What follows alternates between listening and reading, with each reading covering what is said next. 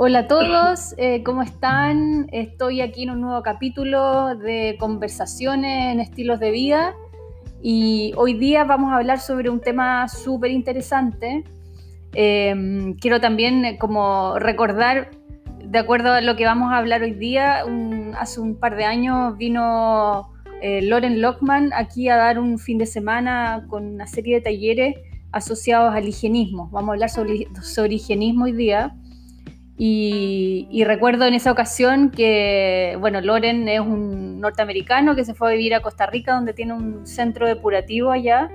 Y, el, y, ahí me, me, me, quedó como el bicho del higienismo y, me, y en realidad es como para mí de mucho respeto quienes son los terapeutas higienistas porque son personas súper sabias, estudiosas. Y hoy día invité a mi amigo César Riquelme. Hola César, ¿cómo estás?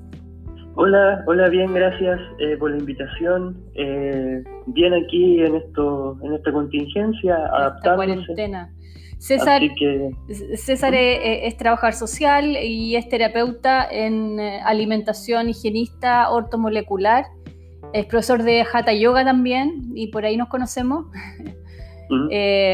César, cuéntanos primero, para que la gente entienda qué es el higienismo. Mira, higienismo viene de, la raíz IGEA y significa arte de vivir. Entonces, en este arte de vivir eh, es una recopilación, por decirlo así, de, la medicina natural ancestral, eh, del naturismo, ya más de los años 1800, y eso se fue limpiando los últimos ciclos con estudios de algunos fisiólogos, médicos y también otras personas más autodidactas y observadoras que formaron una como una síntesis de todos estos saberes eh, naturales, también con observación de la naturaleza, de los mamíferos, de los ciclos de la Tierra. Entonces es un movimiento eh, que trata de hacer salud más que de recobrarla. Entonces está enfocado en, en ir generando todos los días nuestra salud, siendo responsables, respetando eh, los ciclos de la naturaleza que se representan en nuestro cuerpo. eso, principalmente. Sí, o sea, en el fondo el higienismo entiende eh, al ser humano como un ser absolutamente perfecto, entiende su, su fisiología, su anatomía, eh, cómo funciona y cómo en el fondo él se interactúa con la naturaleza, por lo que entiendo, ¿no? Claro, porque eh, los seres humanos tenemos, eh, aunque nosotros estemos, por ejemplo, en un edificio en el, en el décimo piso, seguimos estando conectados a la naturaleza. Eh, y aunque estemos encerrados, por ejemplo, como en el caso de ahora, que estamos en confinamiento, ¿no es en nuestras casas, tenemos un reloj biológico y ese reloj biológico va junto con el día. ¿No es cierto? Sí. Ah, entonces, en la mañana ocurren ciertos procesos en el cuerpo, en la tarde se abren otros procesos, en la noche se asimila, eh, más de madrugada se regenera el cuerpo, entonces se trata de ir respetando esos ciclos biológicos y siempre considerando que nosotros somos mamíferos, por más que, que ¿no es cierto?, hayamos generado cambios a niveles tecnológicos, eh, y que tengamos otro hábito distinto a los demás habitantes del planeta, seguimos respondiendo orgánicamente y biológicamente al reino de los mamíferos. Por eso el higienismo también plantea una serie de, formas de alimentación que en, esto de, la alimentación es un mundo, hay muchas corrientes, ¿no es cierto? Pero el higienismo plantea una serie de, formas de cómo mezclar los alimentos, que es, es la trofología, ¿no? ¿Está inserta dentro del higienismo? Claro, se le llama compatibilidad de alimentos también y por lo general, bueno, nosotros los seres humanos nacemos con algo que se llama potencial enzimático, ¿ya? Que es la cantidad de enzimas que tenemos eh, en nuestro cuerpo. Cuando los bebés nacen tienen muchas enzimas y a medida que uno va envejeciendo esas enzimas van desapareciendo, ¿ya? Entonces los alimentos cocidos, por ejemplo, eh, como las enzimas son termosensibles, sensibles al calor, se ven afectadas, entonces cuando uno come alimentos cocidos, uno da de sus enzimas para hacer esa digestión, entonces eso va generando que el potencial enzimático vaya bajando y nosotros vamos envejeciendo prematuramente. Los alimentos vivos, que son las frutas y verduras eh, crudas, los germinados eh, y todas las cosas que están vivas, que no han sido pasadas por el calor, vienen con su enzima, entonces nosotros nos aportamos de nuestra enzima. y eso hace que nuestra salud eh, aumente y nuestra energía vital aumente. Te entregue vitalidad y, no, y no lo contrario, que te desgaste, ¿no es cierto? Claro, hay, hay alimentos que, se les llama eh, no fisiológicos o ensuciantes, ¿no es cierto? Eh, o deprimentes o inmunosupresores que pueden hacer de que nuestra energía vital baje porque para el, cuerpo los detecta como organismos patógenos o sustancias no orgánicas. Entonces, para eso tiene que desplegar también energía en, tratar de, em, de gestionar eso, esas sustancias tóxicas y eso nos va debilitando. Eh, queda menos energía para, la eliminación y para la curación del cuerpo. Ya. Buenísimo. Yo me acuerdo, eh, esa vez que vino Loren, em, dio un par de, ejemplos muy, muy potentes que como que a mucha gente le hicieron sentido. Por ejemplo, hablar de que, de que el ser humano, eh, bueno, se mandó toda la explicación, pero el ser humano como intrínsecamente es un, es un ser frugívoro. ¿Qué, me puedes decir de eso? Sí, porque mira, dentro hay una, una línea que se llama la anatomía comparada. Eh, y eso hace estudios anatomo-fisiológicos de los diferentes eh, seres que habitan la Tierra. Y esto viene un poquito de la paleontología. Entonces, ahí, en esa anatomía comparada, el ser humano tiene los intestinos similares a los de los frugívoros. Por ejemplo, no tiene los intestinos de los carnívoros, son cortitos, miden 3 metros, entonces ellos cuando consumen eh, carne la evacúan rápidamente. Los de los herbívoros son intestinos mucho más largos que los de nosotros, miden 20 metros, ¿ya? Y los de los frugívoros tienen la, cantidad de metros que tiene el ser humano. Nosotros tenemos también manos para poder recolectar frutas, verduras. Tenemos eh, enzimas eh, en la saliva que son para digerir eh, cierto tipo de almidones y ciertos carbohidratos que están en las frutas. Eh, nosotros tenemos la, anatomía más parecida a la de un frugívoro, como son los gorilas y, algunos monos, que por ejemplo a un, a un jaguar o a una vaca. Las vacas tienen cuatro estómagos, tienen, tienen otra forma de... Entonces, por ejemplo, un animal carnívoro tiene 20 veces más ácido clorhídrico en el estómago que nosotros. Entonces eso le permite digerir tendones, eh, carne, etcétera. Mm. Eh, y hoy día... Nosotros para... ¿Mm? ¿Mm? No, sigue, perdona, te, interrumpo. que nosotros para poder, por ejemplo, digerir carne o productos de origen animal tienen que pasar por el fuego. Entonces el fuego es, eh, dentro de la historia eh, humana, por decirlo así, apareció mucho después que el humano. Entonces gran parte de la, del, del, periodo del, humano en la Tierra ha sido frugívoro porque tenemos que pensar que el ser humano eh, apareció o se desarrolló en la línea media del planeta, en la línea del Ecuador. Entonces ahí están las condiciones para que el ser humano viva de manera más idónea. Y ahí hay gran cantidad de fruta, de verdura. entonces, cuando se fue hacia los polos, se empezó a adaptar y a comer, a comer otras cosas. Mm.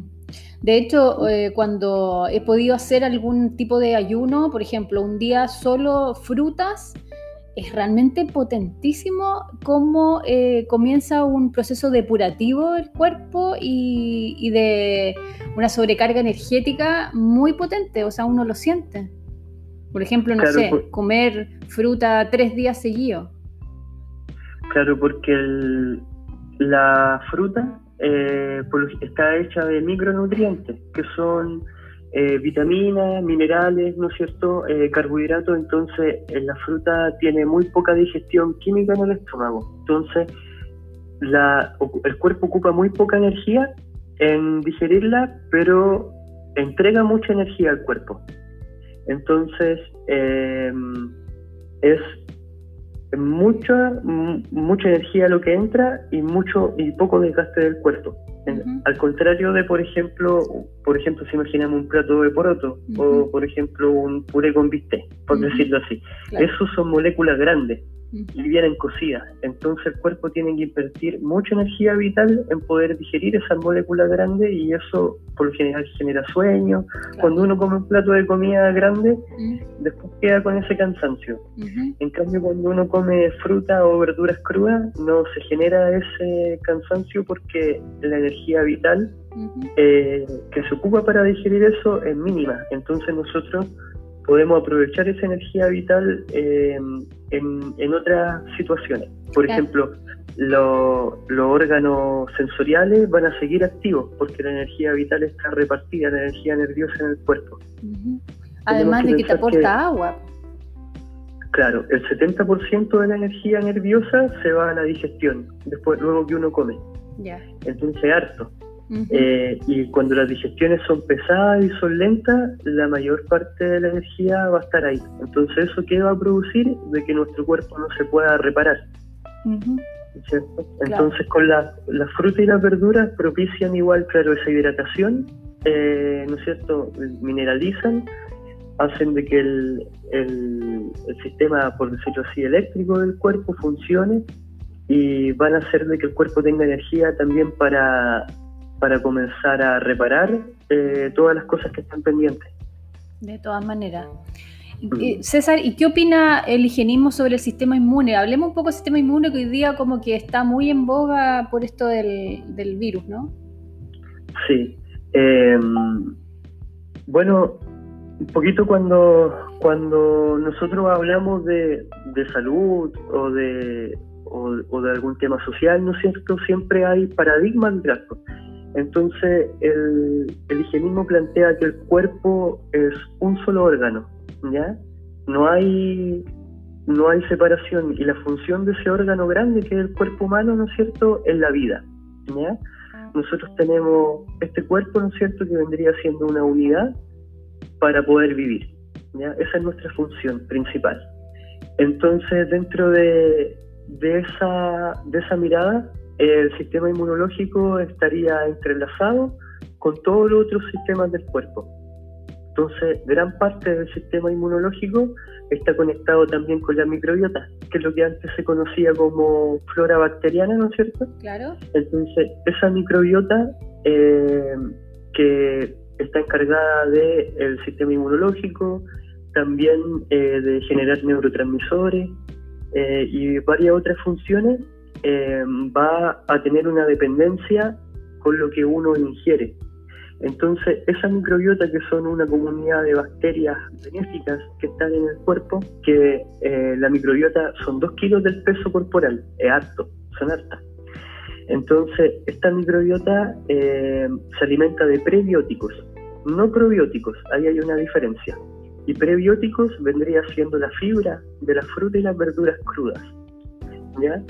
Entonces, em, cuando uno consume una cantidad significativa de prebióticos, nuestras células, eh, perdón, nuestras bacterias intestinales van a estar con buen alimento, por, ende nuestro sistema inmunológico va a estar eh, más activo y nuestra salud va a aumentar. Em, entonces, este sistema inmunológico es es parte de, lo que se llama también sistema mucosal, ya que es una eh, son las mucosas, ¿no es cierto?, del aparato respiratorio, pulmones eh, y el intestino. Entonces, dentro de esta posible contagio que pueda haber, eh, es súper importante la alimentación, porque va a, este sistema mucosal va a responder a, la calidad del alimento que, entra. Desde ahí igual hay, hay, varias, hay varios nutrientes que son interesantes para mantener el sistema inmunológico alto. ¿Como cuáles, por ejemplo? Mira, em, hay una distinción en nutrición que son los macronutrientes y, y, los micronutrientes. Entonces, los macronutrientes serían todas estas moléculas grandes que serían proteínas, carbohidratos y grasa. ¿ya? Son los que están presentes en la dieta convencional. Exacto. Entonces, por lo general, la mayoría de la población no tiene eh, déficit en macronutrientes. Eh, todos comemos hartos carbohidratos, ¿no es cierto? Hay harta grasa, hay harta proteína. Muy pocos casos hay ahora último de déficit de proteína. Y por otro lado están los micronutrientes. Y los micronutrientes son las vitaminas, los minerales, los oligoelementos y los fitoquímicos que son los colores de las frutas y las verduras. Ya. Entonces, en eso sí nosotros, la población tiene eh, déficit. Y para un sistema inmunológico fuerte es súper importante consumir micronutrientes. Perfecto. Y, por ejemplo, si podemos hablar de vitaminas, una de las más importantes es la vitamina C, ¿no es cierto? Para el sistema inmunológico y también para muchas funciones del cuerpo porque es como una llave de la química que se va juntando con otros componentes y va formando colágeno, iba reparando y haciendo un montón de, eh, funciones distintas en el organismo. Entonces es importante todos los días consumir vitamina C. la, vitamina C... Eh, ¿cómo, la podemos consumir? ¿En cítrico idealmente, me imagino? Sí, la mejor forma de consumir vitamina C, que también es muy volátil y, se oxida rápido, es, a través de las frutas eh, cítricas y semiácidas. También las verduras, eh, por ejemplo, en esta época ya hay kiwis, ya hay eh, los berries, tienen, todavía hay eh, todos los cítricos como mandarina, naranja, pomelo, limones, también lo, la piña, ¿no es cierto? Y la, la, mayoría de las frutas tiene vitamina C. Casi todas tienen vitamina C. ¿Y cuál es la mejor hora para comerla y para asimilarlas mejor? Ya, la vitamina C eh, es em, dura 24 horas dentro del organismo, ¿ya? Eh, y hay una reserva de 5 gramos en la sangre, ¿ya?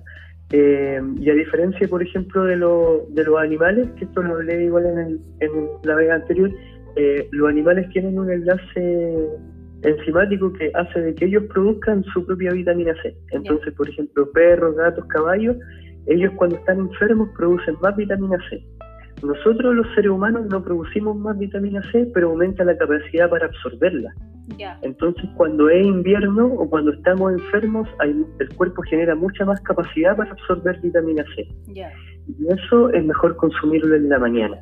Perfecto. ¿En ayuna? sí, eh, sí, sí, en ayuna, luego eh, como primera comida del día, eh, súper recomendable. Porque ahí nosotros vamos a tener ese, esa carga de vitamina C y eso va a durar todo el día. Entonces, antiguamente, por ejemplo, o todavía en algunas líneas de nutrición, se dice que hay que echarle limón a las lentejas para absorber el hierro y cosas así, ¿no es cierto? sí. Eh, y eso no, no, es necesario porque si nosotros consumimos la dosis de vitamina C, que corresponde en la mañana, vamos a tener todo el día esa vitamina C y se va a ir ocupando para lo que sea necesario. Bien, ese consejo es porque en el fondo cuando uno consume un plato de lentejas, por ejemplo, que, que, es muy alta en hierro, el, el, hierro se absorbe con vitamina C en el cuerpo. Entonces, por eso ese consejo del, del, jugo de limón en, la, en el plato de lentejas, ¿no es cierto? Claro, pero si consumimos nosotros esa vitamina C en la mañana, no es necesario, no es necesario eh, ponerle vitamina, el limón a la, a la lenteja. ¿Y qué pasa con, esa, con esas altas dosis de vitamina C, que, también he escuchado y que en realidad también tengo ganas, eh, en el cuerpo? Porque el cuerpo me imagino que hay una capacidad máxima de poder absorber vitamina C en el día, ¿no? Sí, eh, hay como hay déficit, siempre la capacidad es alta. Por lo general tenemos déficit de, esos micronutrientes porque no consumimos la cantidad de, de vitaminas, de microminerales que, necesitamos. Porque estamos más cargados a, a los nutrientes más grandes, a, a las grasas, a las proteínas. Eh, pero hay médicos, por ejemplo, ortomoleculares, que han trabajado con 200 gramos de vitamina C al día. En, cáncer y en otras cosas y tienen buenos resultados. Sí, yo he escuchado, de hecho hay un documental muy bueno que, no, está gratis, pero habla sobre lo, potente de la vitamina C en casos de enfermedades catastróficas y han inyectado endovenoso hasta un kilo. Sí, sin ningún efecto. Hay, quien inventó ese sistema fue Linus Pauling, que es una persona que tiene, creo que tiene dos premios Nobel, premio Nobel de Química y premio Nobel de la Paz. Y él inventó la, bueno, él fue uno de los pioneros de la nutrición ortomolecular. Y él ocupaba megadosis de vitamina C. Entonces estas megadosis se ocupan en, enfermedades, como dices tú, terminales o ya más catastróficas, y también se ocupó eh, Hoffman, otro médico psiquiatra ortomolecular, ocupó megadosis de vitamina B3 para enfermedades psiquiátricas y tuvo buenos resultados en esquizofrenia. Y cosas que son no son no han tenido curación, eh, él tuvo buenos resultados. Entonces ahí, para que googleen, Linus Pauling y Hoffman. Ya, perfecto.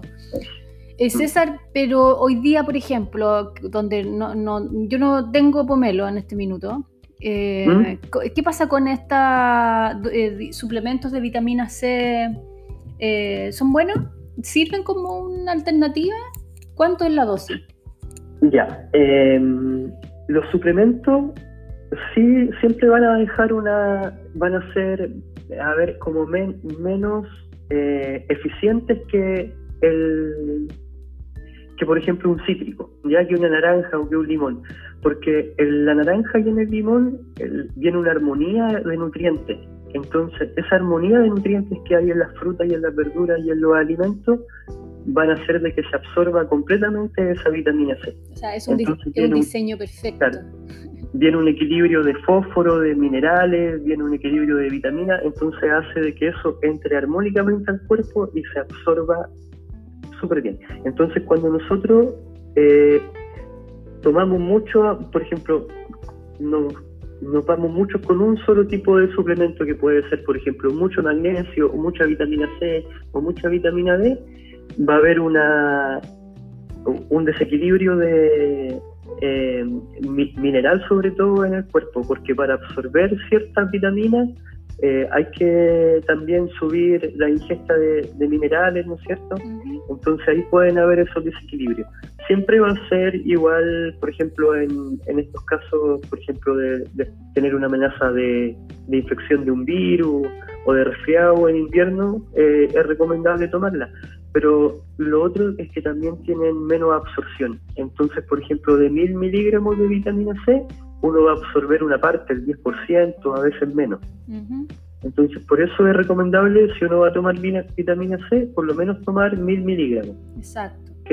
Buenísimo. porque eh, si es, por ejemplo, menos, eh, no la absorción va a ser muy baja, entonces va a ser como tomar nada. Claro, y lo otro es que hay estas vitaminas C efervescentes, son con sacarina, con una serie de cosas que igual son para el sabor, ¿no? Siempre desde el, eh, por ejemplo, desde el higienismo se recomienda ir a lo más natural. O, sea, si tenemos la posibilidad de comer eh, alimentos que sean orgánicos o frescos, eh, siempre van a tener una, una energía vital mayor a un suplemento porque hay hay un, un, montón de cosas que la ciencia aún no descubre, que son, por ejemplo, la naranja está nueve meses en, en el árbol. Entonces, en esos 8 o 9 meses, la naranja va acumulando energía telúrica, energía eléctrica de la tierra, el árbol va eh, limpiando y drenando el agua que va a esa, a esa naranja y va acumulando igual biofotones que son eh, energía solar. Entonces, es una tecnología mucho mayor que aún la ciencia no logra descifrar. Entonces, eso se adapta mucho mejor a nuestro cuerpo. En caso de que haya necesidades, yo no descarto los suplementos, también sirven y tienen buenos resultados, pero siempre, eh, siempre es mejor lo, lo, natural. Claro. Hoy día en este, en este encierro, eh, ya que hablamos de sistema inmune, eh, hay otro tema súper potente que golpea, que es la ansiedad. ¿Cómo mm. podemos, desde la visión del higienismo de usted, eh, abordar la ansiedad alimentaria? Claro, la, ansiedad es un círculo vicioso, entonces tiene que ver igual con, con desequilibrios de, órganos también.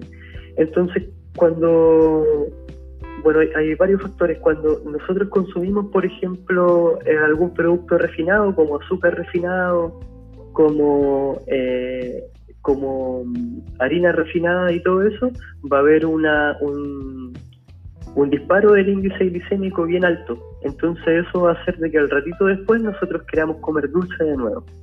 Entonces eso va a generar, o, carbohidratos, ¿ya? Entonces eso va a ir generando un, eh, como una bola de nieve. Cada vez que nosotros vayamos a comer alguna torta o algún pastel, eso a la tarde se va a volver a repetir y al otro día se va a volver a repetir. Entonces eh, es importante eh, tratar de diferenciar entre ansiedad y entre hambre, porque hay una diferencia y por lo general nosotros nos movemos por impulsos emocionales. Entonces, desde el higienismo también se hace esa distinción entre la comida cultural y el alimento biológico. Entonces, la comida cultural eh, siempre va a generar un, un, poquito de ansiedad posterior. Ya. Bueno, también hay otras cosas que afectan como la falta de sueño. Eh, la falta de sueño igual va, va, a generar tendencia a querer comer cosas más grasas. Eh, el exceso de frío también. Eh, para nosotros que vivimos acá en el sur, igual va a, ser, va a generar que nosotros queramos comer cosas más grasas. Entonces ahí podemos elegir grasas de buena calidad. Porque, bueno, para nosotros que no estamos acercando a este, ¿no es cierto?, invierno, otoño, más encima con, con, esta posible amenaza de infección, eh, vamos a necesitar calor. Entonces, lo que produce el calor son las grasas. Las grasas son termogénicas. Entonces, va a haber un impulso del organismo en estos meses de querer comer cosas grasas, pero podemos elegir grasas como aceite de oliva, como palta, como aceituna, ¿no es cierto? Eh, que van a generar calor corporal, pero sin generar más ansiedad. Bien. Eh, y lo otro, bueno, siempre es importante la respiración porque, como lo dicen también otras tradiciones, en el higienismo también es la, el principal alimento, la, respiración. Luego viene lo otro, porque nosotros podemos estar sin comer tres días, hay personas que están sin comer 40 días, pero sin respirar no podemos estar ni dos minutos. Entonces es súper importante la respiración, ser consciente de eso, sobre todo antes de comer, eh, respirar un poquito antes de comer profundo y luego comer. Entonces son pequeñas técnicas, hábitos que van a ayudar a, a ir regulando un poquitito la ansiedad.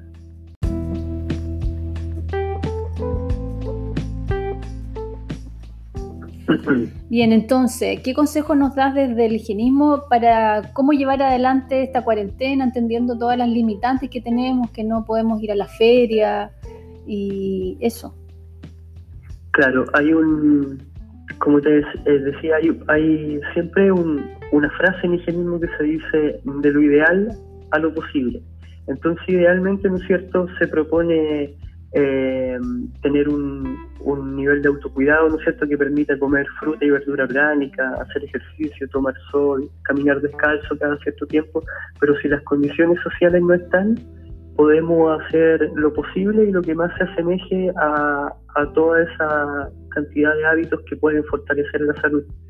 Entonces, dentro de estas posibilidades, por ejemplo, eh, está el ver la salud como algo holístico y no solo el alimento eh, digestivo, sino que hay un alimento de las cosas que uno ve.